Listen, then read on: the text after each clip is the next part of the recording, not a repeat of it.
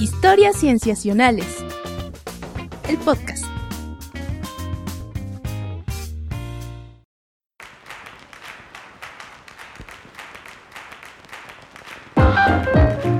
Bienvenidos a Historias Cienciacionales. En este que es un episodio pues especial, porque ya tiene mucho tiempo que no grabamos, vamos a hablar de los noveles de este año y estoy muy contento de estar con Sofía Flores. Hola Sof. Hola Vic, ¿cómo estás? Bien, ¿y tú? Bien, gracias. Estaba revisando y el último programa de Cienciacionales que hicimos fue hace nueve meses. Oh, ¿Significa eso que... ¿Qué? ¿Van a ser otra vez? Este es nuestro bebé. Mm, Sí. ok, me parece bien. Bueno, lo que pasa es que era, era, nos pareció una buena idea volver a grabar, puesto que eh, octubre es el mes de los noveles. El mes más esperado para la comunidad científica, que yo no sé, Vic, bueno, tal vez estuve desconectada, pero los IG Nobel se dieron este año. Se dieron este año, ajá. em, pues ya ves que casi siempre no tienen, tienen unas... eh, Una semana antes, una dos semanas semana, antes. dos antes, exactamente. Sí, se dieron, estuvieron padres. Ah, sí, yo no me enteré. Pues yo ¿Te no me acuerdo de algún proyecto? alguno, pero cuando los leía sí dije, ah, están buenos. Voy a buscarlo. Y les recomendamos a todos los que nos escuchan que también busquen a los IG Nobel, que es IG Nobel, que son los premios que te hacen reír para después hacerte pensar. Exactamente. Eh, sin embargo, el tema que nos compone aquí hoy es el de los noveles, que son premios que te hacen, pues, pensar para después Yo- admirar y después eh, criticar. Y después llorar porque tú nunca llegarás a ser este científico. Uy, bueno. No, pero estuvieron, estuvieron interesantes estos, Sof, porque, eh, bueno, por varias razones. Uno tiene que ver justamente con las investigaciones como tal, que ya iremos tocando cada una de ellas en física, en medicina y en química, que son los premios que nos tocan directamente. De economía no hablamos porque, em, pues porque es nuestro podcast y decidimos que la economía no es una ciencia. Ay, No, no es cierto. soy fan tuya. Eh, Es Eh, porque... Igual, igual es- y le compete este año un poco porque tiene que ver con el cambio climático. Ah, sí, claro, claro. Entonces, eh, bueno, los podemos platicar. em, si tú vienes preparada para Sí, hablar de solo- economía, yo te escucharé Solo los atentamente. mencionaremos. El, los pre- el premio Nobel de Muy bien. Economía de este año le tocó a dos economistas, eh, especialmente a un hombre que se Ujú. llama William Nordhaus y Paul Romer, y fue porque en su modelo económico incluyeron el cambio climático. Es todo. Muchas gracias. Ok, bueno, tiene su premio, señores. Gracias. Y pasemos entonces a los premios Nos que sí. Estamos más preparados para comentar. Exacto. Y bueno, te estaba diciendo Sof, que una de los, uno de los aspectos interesantes de los Nobel este año es que hay, después de décadas, eh, premiadas al menos dos mujeres entre... Sí, esta exacto. lista de nombres. Eh, por, por 55 años no se le reconoció a una mujer en física y después de 55 años se le da a una mujer. Y en química es a la quinta mujer que se le da un premio Nobel en toda la historia de los Nobel, que comenzaron a darse en 1901, entonces en 117 años. Llevamos tres mujeres en química, perdón, en física y cinco en química, y recordemos que una de ellas dobleteó, entonces en realidad uno pensaría que tenemos ocho mujeres, pero en realidad tenemos un total de siete mujeres que han ganado un premio Nobel en ciencia. No, En- en solamente en química y en física, porque no sabemos cuántos han ganado en En fisiología, fisiología o y medicina. medicina han sido menos 5, 6, 7, 8, 9, 12. 12 en ese Ah, bueno, tiempo. entonces tenemos un total de 19 mujeres en ciencia que han ganado un Ujú, Nobel. ujú. Exacto, que ese fue uno de los temas que abordamos en el programa. Una cierta orden y estructura a este programa. Pues comencemos con física. Med ena hälften till Arthur Ashkin för den optiska pincetten och dess tillämpning på biologiska system. Och med den andra hälften gemensamt till Gerard Moreau och Donna Strickland för deras metod att alstra högintensiva ultrakorta optiska pulser. Sí, por favor. Sí. Ujú. Ok, física, que fue entregado el, el 2 de octubre. Se lo dieron a tres personas, a Arthur Ashkin, a Donna Strickland Ok. y a Y lo, Gerard lo bonito de este. que perdonarán mi francés, pero no es muy bueno. ¿Y por qué se los dieron, Vic? Bueno, lo bonito de este, importantes en el campo de la física de los láser. Así es, exacto. Y yo no sabía, Mm, probablemente tú sí lo sabías, pero yo pensaba, siempre pensaba que cuando les daban el Nobel a varias personas, todos compartían la misma proporción del premio.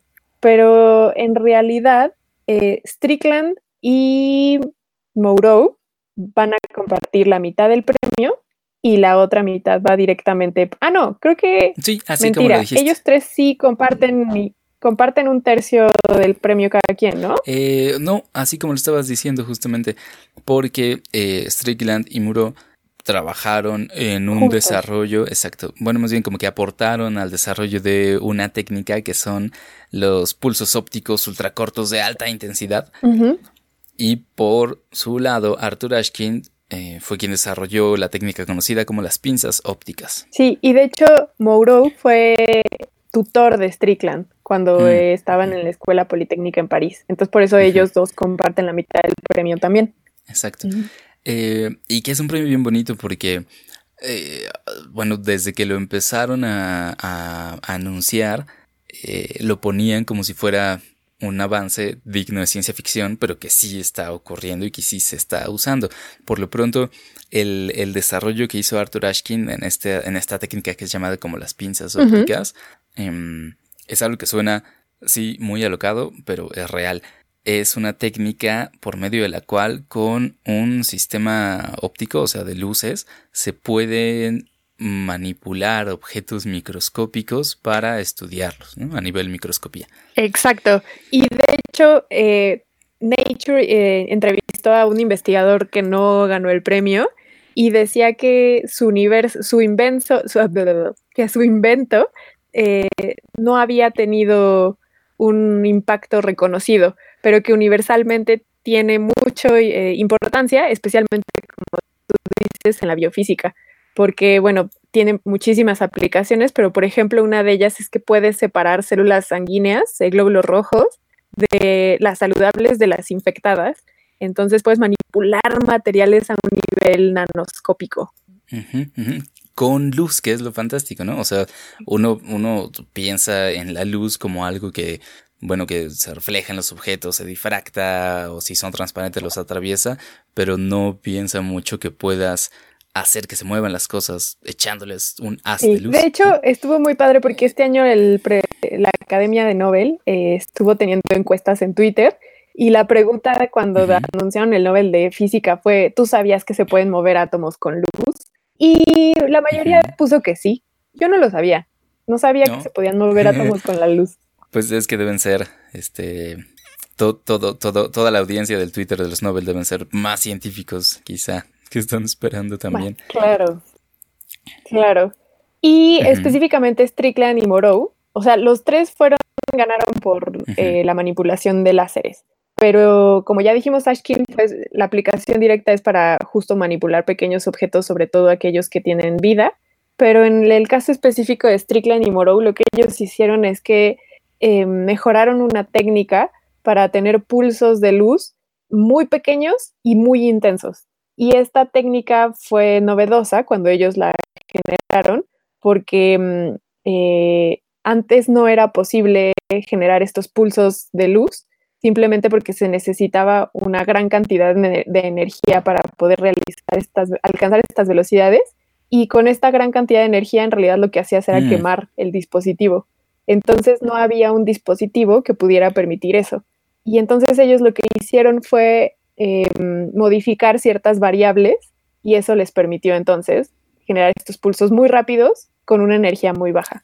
Y que además ha sido una tecnología usada en muchas, muchas aplicaciones, incluyendo tecnología médica como, bueno, la más famosa que se mencionó fue la de cirugía láser para los ojos. Láser. Ajá, Exacto. sí. Así que, ¿Tú por eso dices que rosa en la ciencia ficción? pues, eh, sí. ¿O porque lo comenzaste diciendo y me llamó la atención que lo Pues mencionaras? bueno, es que sabes en quién estaba pensando, en los sables de luz de Star Wars, de Star Wars. porque bueno, son un caso de luz tangible, digamos, ¿no? Que puede incidir en, en la realidad como tal, eh, en objetos sólidos.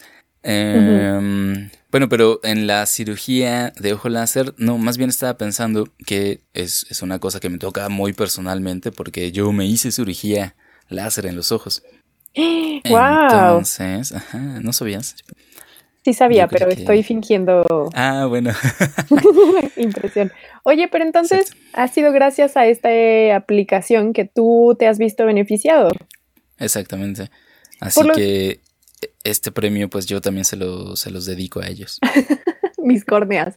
Porque el- los premios Nobel tienen este, este lema, el que es un reconocimiento a aquellas personas que han generado mejoras para la vida, la calidad de vida de la humanidad. Y, a veces los premios Nobel tienden a resultar muy lejanos, ¿no? O sea, por ejemplo, esto de las ondas gravitacionales o, o no sé, la estructura del ADN o suenan a veces los premios muy lejanos y esta vez creo que la, la belleza de estos tres premios en ciencia es que inciden muy claramente en la calidad de vida de las personas porque los tres tienen algo que ver con temas de salud. Exacto.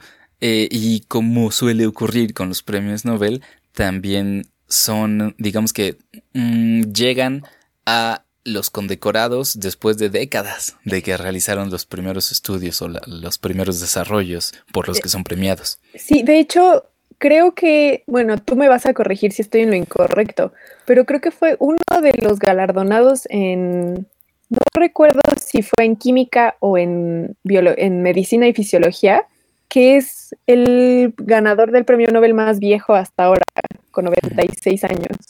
Mm, Pues no sé quién de todos es. no, más bien es justamente Arthur Ashkin, que nació en 1922. Ah. Ashkin nació en el 22. Ajá, así, bueno, así son los datos que tiene la misma página del premio Wow. Nobel. Exacto. Entonces, él es el galardonado de los premios Nobel con más edad en ser ganador. Pues creo que sí. Eh, bueno, al menos, o sea, con 96 años yo apostaría a que no hay ningún otro. Nadie más. Pero bueno, si sí hay uno, eh, aceptaremos por supuesto los comentarios de quien nos escucha corrigiéndonos. Estoy 99% segura de que sí es el más viejo. Debe ser, debe ser. Eh, Arthur Ashkin Moreau es del 44 y Donna Strickland del 59. eh, tal como tú mencionabas, ¿no? Que una había sido, bueno, que ella había sido alumna de él. De Moreau. Sí, Ujú. fue su alumna. ¿Ya ven? No Así sé, y- no dejen de estar con sus tutores. Bueno, claro, porque fíjate, el trabajo que, que, que, que- les mereció el premio, el trabajo, el primero de los trabajos en el que reportan estos desarrollos es de 1985.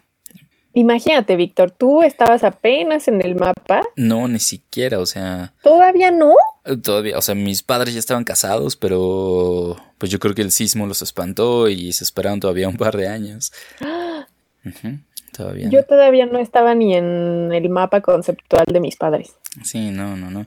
Yo ya estaba para cuando Ashkin publicó el artículo de las pinzas ópticas en el 87. Ese sí. Ah. Muy bien, Vic. Fíjate, en el da gusto. 87, cuando él tenía 50, no, 62 años. Claro, cuando tenía 62 años, hizo su trabajo por el que ganó el premio Nobel. Wow, de hecho hay un artículo por ahí en Nature que analizaron a qué edad de, qué edad debes tener para poder tener tu publicación que te haga ganar el Nobel y en realidad la conclusión es que no hay una edad dorada en la que debas publicar tu Mm. trabajo para poder ser galardonado como el Nobel. Y Ashkin es un gran ejemplo de esto. Imagínate, a los sesenta y tantos años, cuando ya piensas que ya has vivido lo suficiente, toma, publica. Sí, cuando ya la gente te está preguntando cuándo te vas a jubilar y eso. que de hecho esa es la edad a la que ya empieza mucha gente a jubilarse. toma, publicas tu artículo dorado y 30 años después te dan tu premio Nobel. Y en contraste, Donna Strickland publicó en 1985 y sin embargo se doctoró hasta cuatro años después. O sea, todavía no era doctora cuando publicó el no. artículo que eventualmente la haría ganadora del Nobel. Ujú, ujú, exacto. Eso me motiva A a, mí, por los- ejemplo, que yo no tenga un doctorado hecho. Así, pues ahí está. Ahora, lo cierto es que participó en este estudio a los 26 años. ¡Wow! Entonces, eh, bueno, tal vez esa edad ya no nos toque ¿Qué a nosotros. dices? Yo tengo 24. Ah, bueno, perdón. Ay, no, sí, no, no es cierto. Muy bien. ¿Te Bueno, si parece si pasamos a otro Nobel? Ah, sí, toco madera. ¿Cuál quieres empezar? ¿El de química o el de medicina? Vámonos por el de química. Ok. Sas. Kungliga Vetenskapsakademin har idag beslutat att utdela 2018 års Nobelpris i kemi med ena hälften till Frances H. Arnold för riktad evolution av enzymer och med andra hälften gemensamt till George P. Smith och Gregory P. Winter för fagdisplay av peptider och antikroppar. Bueno, ¿Qué bueno. a ti más te emocionaba, Vic? A mí me emociona porque es un premio que, como suele pasarle a los Nobel de Química, que en realidad tiene que ver con biología. Sí, era lo que estábamos diciendo, que eso es lo que hace bonitos los premios de química.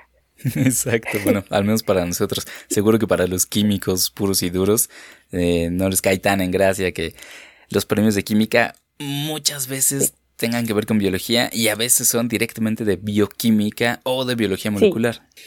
Pero es precisamente este el caso. Parecen tres, eh, bueno, voy a decir los nombres. El primero, eh, el primero, bueno, más bien la primera en la lista es Frances. Arnold por su trabajo sobre evolución dirigida de enzimas.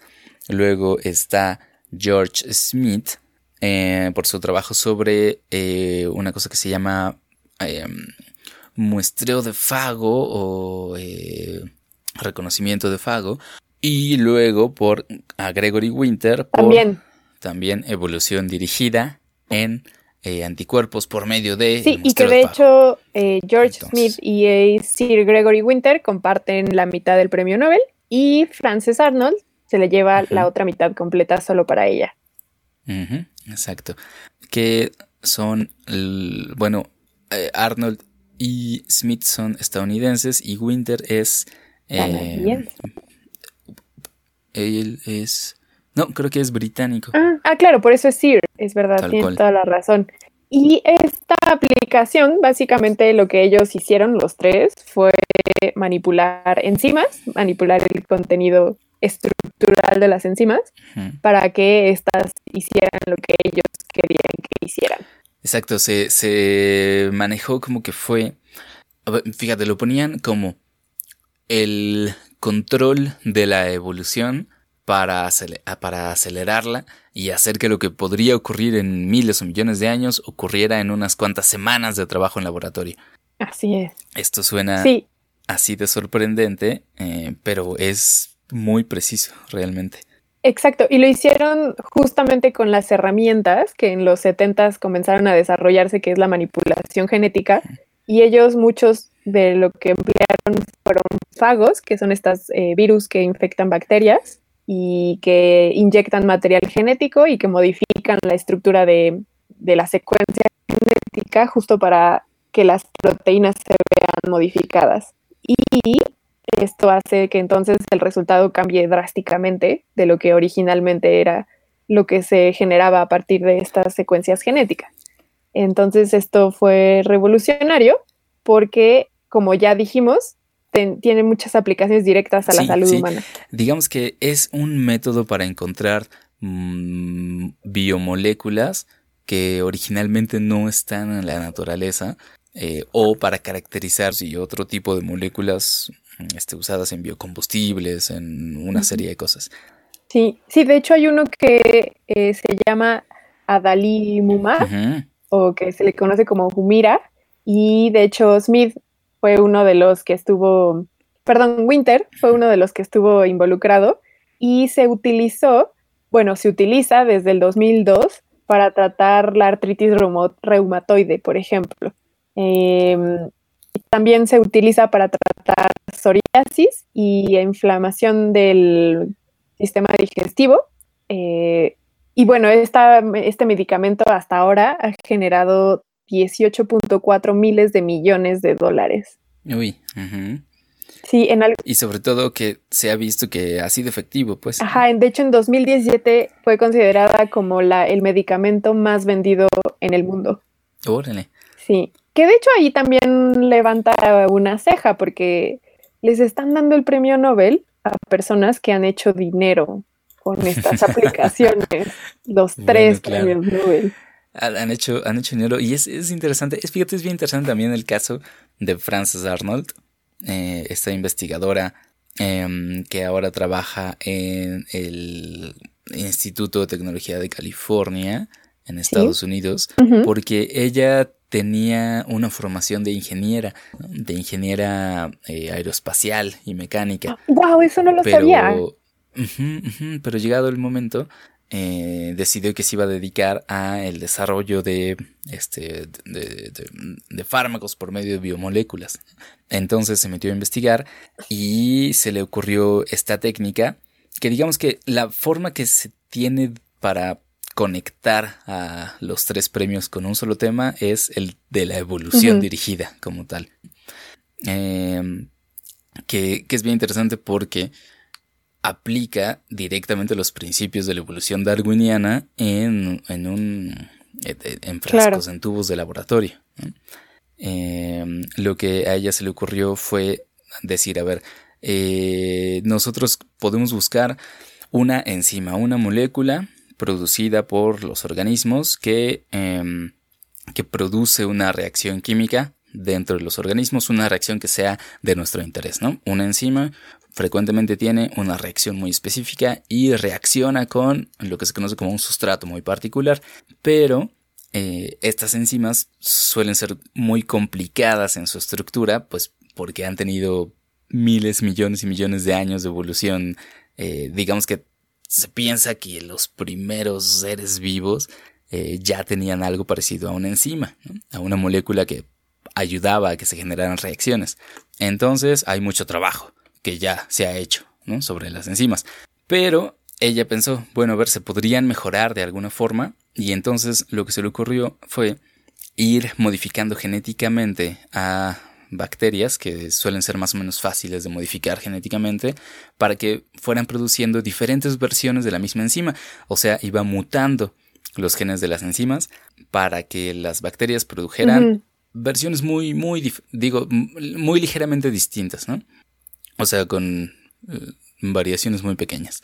Eh, y luego pone a competir esas distintas versiones para ver cuál es la que hace la reacción de manera más rápida o la que es más afín al sustrato de interés o la que sí reacciona con lo que tú estás buscando.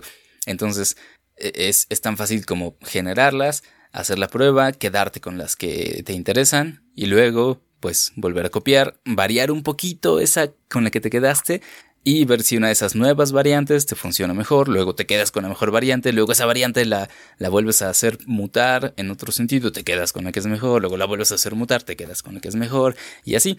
Y eso pues es en esencia el mismo proceso que ocurre que Darwin bautizó selección natural. Que en este caso, eh, la naturaleza no hay una mente creativa que esté eligiendo aquella que se considera mejor, sino que es más bien una combinación de em, eh, situaciones ambientales con que implican también la existencia de otros organismos que también impactan en las características de una población, etcétera. O sea, aquí sí hubo una persona específica que tenía un propósito planteado y que buscaba resultados dirigidos. En la naturaleza no pasa así, no hay alguien encima de nosotros viendo qué es mejor y qué no. Sí, no hay nadie encima de las enzimas viendo qué es lo que hacen. Oye, Vic, pero, justo tu descripción, perdón que te interrumpa, pero justo tu descripción también da cuenta de cómo es el proceso científico. O sea, no es un momento eureka, sino que es alguien que tiene una idea, que la pone a prueba y que necesita constancia y dedicación y mucha paciencia para obtener el resultado deseado. Sí, sí. Y algo interesante es que, bueno, como ella desarrolló esta técnica eh, en los noventas, este, bueno, fue una técnica que se quedó establecida y se mantuvo tanto en laboratorios como en la industria, de tal manera que hoy, bueno, digamos, hace semana y cachito, Frances Arnold era un nombre muy importante en, en la bioquímica, ¿no? En la industria y en la investigación bioquímica. Tanto que ya había acumulado una serie de premios muy importantes también, eh, varios que tenían que ver con ciencia y varios que tenían que ver con tecnología e ingeniería. Oh, qué impresionante. De hecho, ahorita que lo mencionas, eh, los tres investigadores reconocen que cuando comenzaron su trabajo les fue muy complicado porque la gente no pensaba que este, su trabajo tuviera posibles aplicaciones y entonces les costó mucho dinero que los inversionistas confiaran en que sus investigaciones en modificaciones de enzimas pudieran llegar a ser aplicables para medicamentos, para cuestiones ambientales, etcétera. Entonces también, como dices, bien a través del ejemplo de Frances, pero en realidad también los tres mencionan que mm, este trabajo de 30 años les costó mucho desde el inicio para abrirse camino y generar convencer a la gente de que con la ciencia también se puede generar dinero y ganancia. y, fíjate, lo, algo padre también es que ese mismo principio, el principio de aplicar la, el, algoritmo, llamémoslo así, ¿no? la serie de pasos que ocurren y que son llamados en la naturaleza selección natural, aquí son llamados evolución dirigida. En la domesticación de plantas y animales se les llama selección artificial. Eh, se pueden usar también en, en, en, la computación y en la programación. Y justamente se llaman así algoritmos darwinianos o una cosa similar. Eh, y se están usando un según sé, un poco en inteligencia artificial y en otros desarrollos. A pesar de que es la misma idea central, tienen nombres eh, distintos pero es exactamente la misma idea central, es decir, variaciones, te quedas con lo que te funciona, luego varías otra vez, te quedas con lo que te funciona, varías otra vez, y etcétera. Hasta que, hasta que pues, te adaptas o te ganas un premio Nobel. Vic, deberías hacer un artículo ahorita para sentar esa base de decir, a ver, el mismo concepto tiene distintos nombres dependiendo la rama de la ciencia en la que se emplee. Hmm, lo, lo consideraré. Bueno, ya. Sí, Sof, muy bien. Está bien. Vamos al siguiente. Sí. The Nobel Assembly at Karolinska Institutet has today decided to award the, the uh, 2018 Nobel Prize in Physiology or Medicine jointly to James P. Allison and Tasco Honjo for their discovery of cancer therapy by inhibition of negative immune regulation. El siguiente tiene que ver con perdón, medicina o fisiología Y este premio se lo ganaron dos personas, dos investigadores, James Allison y Tazuku Konyo, espero haberlo mencionado bien. Y los dos, bueno, Micha y Micha, aquí sí ya no hay de un tercio y, perdón, eh, una mitad y la otra mitad, en el sentido de que dos comparten una mitad y otro se lleva la mitad grande, sino que aquí sí fue 50-50. Y los dos se ganaron el premio Nobel por eh, generar una nueva manera en cómo tratamos el cáncer, específicamente porque los dos, eh, bueno, encontraron la manera de que las proteínas del sistema inmune pudieran ser eh, también eh, modificadas para que el mismo sistema inmune atacara las células cancerosas del cuerpo de los pacientes. Que es algo que se buscaba desde hace mucho tiempo. O sea, el sistema inmune es una de las grandes interrogantes todavía en biología, se tienen muy identificados sus elementos, se tienen muy identificadas muchas relaciones, pero todavía hay mucho que no sabemos, ¿no? Sí, y, de hecho de un tiempo para acá, muy recientemente, el cáncer empezó a, el, tema de la inmunología empezó a ganar terreno en el cáncer. Eh, yo diría que de un año para acá comenzó a ser un una subrama de la investigación en cáncer que empezó a ser tomada en cuenta, pero en realidad estos hombres vienen trabajando con esto desde hace décadas y, y entonces tampoco es gratuito que hayan sido ahora condecorados este año. Claro, que lo que se menciona es que los tratamientos ya particulares que se pusieron a prueba y que dieron resultados, esos sí son un poquito más recientes, sí. pero igual no tienen tanto, son del 2010, 2002 por ahí. Exacto, sí, se han utilizado estrategias, bueno, se han utilizado proteínas en específico que lo que hacen es que bueno, la analogía o la metáfora que utilizan es que modifican las proteínas de las células T, que son un tipo de células pertenecientes al sistema inmune, y lo que hacen al modificar esta proteína es que le quitan el freno a la actividad de estas células. Y entonces, en vez de que el sistema inmune se quede a raya con las células cancerígenas, más bien lo que hacen es que eh, es como si el propio médica, en vez de utilizar un medicamento que ataque a las células cancerosas, tu mismo sistema inmune tiene la capacidad de atacarlas y desaparecerlas.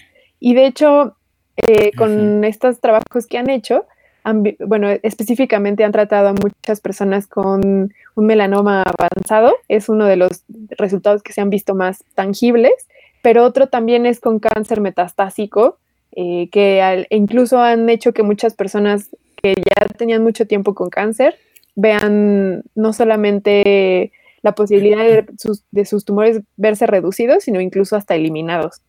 Y es uno de los momentos en el cáncer, mm, digamos, más difíciles de tratar, ¿no? Porque muchas veces cuando ya se habla de metástasis es que ya estás prácticamente desahuciado.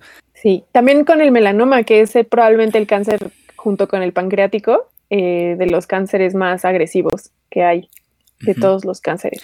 Entonces también si tienes un melanoma ya es casi una sentencia de muerte. Y el que ellos lo estén trabajando aquí, eso es una gran innovación. Que ahora este premio causó un poco de escosor porque em, hubo discusiones en el área específicamente en el que se mencionaba que ya había investigadores que también estaban trabajando en esto.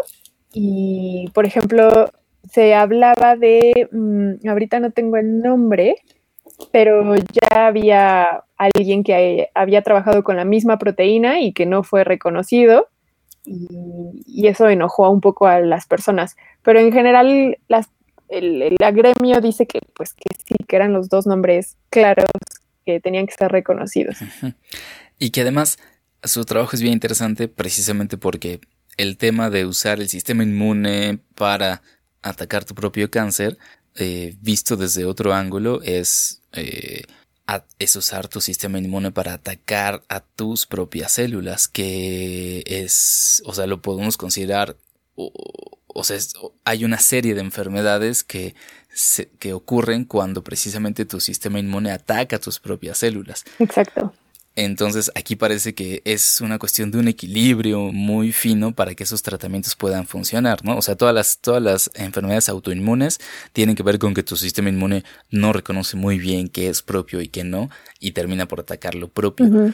Lo que, lo que, lo que ellos estuvieron investigando es cómo hacer que estas, estas células particulares, las células T, eh, como que aprendieran a olvidar qué es lo propio y qué no, y para que así se, lanzaran a atacar a células que, pues después de todo, son tuyas, ¿no? son, son, están descontroladas, crecen sin control, se multiplican, te atacan, pero no dejan de ser tuyas. Exacto, y que además el cáncer eh, tiene esta habilidad de ya, ya no ser propiamente tus células, sino que se convierten en un tipo celular nuevo mismo tiempo mantienen ciertas características para que el sistema inmune tenga esta capacidad de pensar que sí siguen siendo tus células.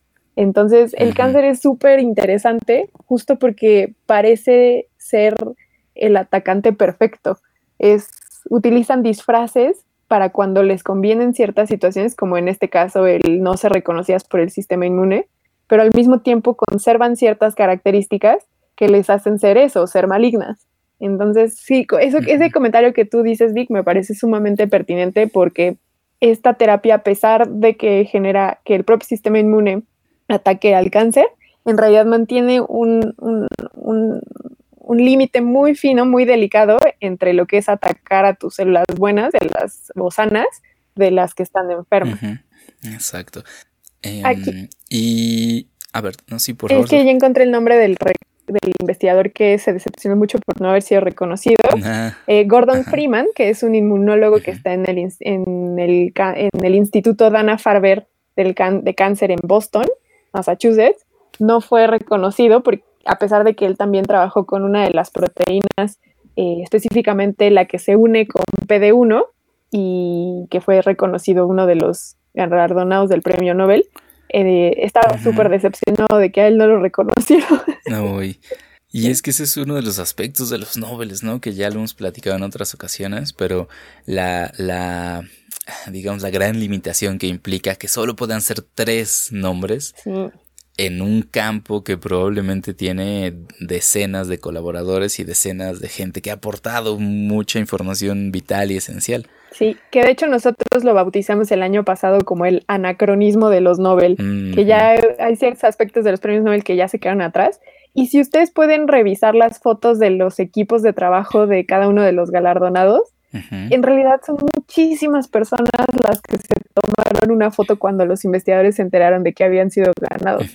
Entonces sí, como dices Vic, siempre hay mucha gente detrás de un galardonado y es difícil llegar a reconocer a esas personas. Exacto. Pues esos son los tres premios UF. Sí, que este año, a diferencia del 2017, creo que fueron más diversos y más representativos. Eh, yo me decepcioné mucho porque el primero en ser mencionado fue el de medicina y fisiología y claramente son dos hombres. Y sin embargo, uno de ellos trabaja en la Universidad de Kioto, en Japón. Y si tú ves, te digo, la foto de su equipo de trabajo, puedo aún así, a un vistazo de pájaro, decir que el 70% de las personas que trabajan en su laboratorio son mujeres.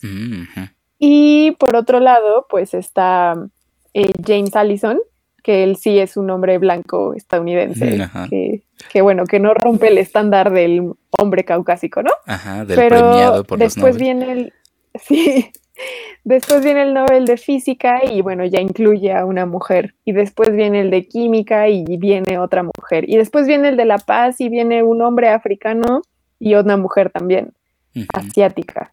Y entonces, bueno, este año sí se, podemos decir que fue un poco más diverso y más incluyente. Sí, exacto. Y el caso, sobre todo de eh, Don Strickland en física, es notable porque, vaya, o sea, ha sido una constante falta de reconocimiento del trabajo de muchas mujeres en ese campo, em, pero lo cierto es que en los niveles, eh, llamémosle de la academia más altos, o sea, como de los investigadores de eh, con mayor número de becas o que son líderes de laboratorio, etcétera, ahí la proporción en física también es, es, muy baja, no está muy sesgada. Estaba escuchando en una, estaba leyendo una pequeña entrevista que le hicieron a una investigadora en el Instituto de Física de la UNAM y ella decía que es un caso notable porque pues en el mismo Instituto de Física de la UNAM solamente hay 20% de mujeres investigadoras en relación con toda la población, ¿no? En ese instituto en particular. Estoy seguro de que en otros institutos, por ejemplo, los que tienen que ver con biología, biología ¿no? Con, ajá, con ecología eh, o medicina, la proporción es más equitativa o incluso sesgada hacia mujeres pero en física sigue siendo el caso. Sí, y de hecho la misma Strickland, cuando le, mencionaron que era la tercera mujer en ganar un Nobel de Física, no lo podía creer. O sea, ella decía, no, seguramente debe haber más mujeres que han ganado el Nobel de Física. No, de verdad, usted es la tercera. Entonces estaba impresionada que en ciento, más de 100 años, ella apenas era la tercera. Y de hecho aquí tengo el dato específico de todos los premios Nobel, o sea, incluyendo también economía, literatura y Em, se me está olvidando el de La Paz, además de los tres que ya discutimos. Hasta ahora solamente 48 mujeres han ganado un premio Nobel, comparado con los 892 hombres que han ganado. Entonces es un número apabullante. Y un ya como dato curioso, eh, Strickland, la ganadora del premio de física, eh, no tenía una página de Wikipedia para el momento en el que ganó el premio Nobel. Y de hecho, alguien intentó. Estaba a punto de mencionarte eso. alguien en mayo intentó hacerle su página de Wikipedia, pero un moderador de Wikipedia lo negó porque dijo que ella no era lo suficientemente reconocida o sus aportaciones no eran lo suficientemente importantes como para que tuviera un perfil en Wikipedia. Entonces, no se pudo hacer en mayo su página de Wikipedia y fue hasta ahora que ganó el premio Nobel que las personas podían ver en tiempo real cómo se iba escribiendo su perfil en Wikipedia. Mm. sí, imagino que a toda velocidad. Y es que es un caso, bueno, es, una cosa muy interesante porque Wikipedia a estas alturas funciona como una, una serie de... Eh, es, es un trabajo colectivo que tiene muy poquita gente que de verdad pueda este, ser quien dirija qué está y qué no está en Wikipedia, ¿no? O sea, como que en general hay una serie de editores, una serie de moderadores, em, pero se podría decir que lo que está en Wikipedia es como, ah, no sé, es como representativo de, de lo que como cultura en colectivo estamos reconociendo o no que es importante. Sí, de hecho... O sea, yo, yo, yo imagino que es... Ajá. No, sí, sí, Vic, dime. Ah, no, o sea que yo imagino que este moderador, eh, pues no sé, no creo que haya sido una cosa personal contra, contra Don Strickland, sino más bien como que seguía una serie de lineamientos o algo, eh, o le pareció, este, pero yo creo que eh, es más ilustrativo de, de, el, de cómo se piensa en el trabajo de las mujeres en ciencia de manera colectiva que eh, algo que sea culpa de esa, de esa persona, ¿no? De ese moderador. Sí, estoy de acuerdo contigo. Eh, y también creo que tiene que ver un poco con eh, las, como tú dices, también los lineamientos que cada moderador tiene, porque es muy común, por ejemplo, yo lo hago mucho para traducir términos que a veces me es difícil encontrar una traducción sencilla. Y entonces lo que hago es que busco la palabra en Wikipedia en inglés y me voy a ver cómo está el artículo en español. Y muchas veces me he topado con que ese concepto no tiene una, un artículo en español, sino nada más lo tiene en inglés o en francés o en alemán o hay ciertos idiomas a los que no está traducido a pesar de que Wikipedia sí lo tiene en inglés. Y creo que también Wikipedia ya está jugando un papel de moderador por sí mismo en el sentido de que decide qué contenido tiene que estar en qué idiomas o para cierto tipo de audiencias y valida también la existencia de esto, de un cierto concepto en el imaginario colectivo de esa población en específico. Exacto, exacto. Em, bueno, pues ahí está entonces el caso como ilustrativo de mm, cómo tenemos que cambiar esa perspectiva. Así es. Pero bueno, por lo pronto este año también a la academia, bueno, siempre es una buena oportunidad para cuestionarlos y siempre los andan cuestionando de por qué les dan tan pocos premios a las mujeres. Y este año ellos dijeron la academia que estaban muy contentos de que ya por fin están empezando a incluir más, más gente más diversa entre su repertorio, pero ellos siguen defendiendo y la verdad es que eso, o sea, me parece acertado que defiendan sus principios porque al final es lo único que tenemos y ellos siguen defendiendo que al final no dan premios por el lugar donde nacieron las personas o por los cromosomas que tengan en sus células, sino que les dan los premios por las innovaciones, por los cambios, por el conocimiento que generan y por ayudar a la humanidad. Entonces creo que a pesar de que puede llegar a ser retrógrada que en el 2017 solo le hayan dado premio Nobel a un hombre, a puros hombres, al final si lo que se premian son las ideas, pues eso está muy bien. Sí, y lo que se esperaría es que con el paso de los años se vaya cerrando esa brecha para que sea eh, realmente representativo, ¿no?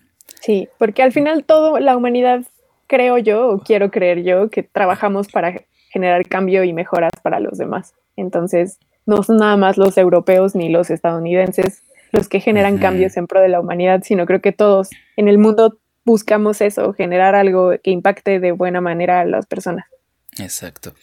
Y bueno, pues este podcast es precisamente para impactar algo de buena manera entre quienes nos escuchan.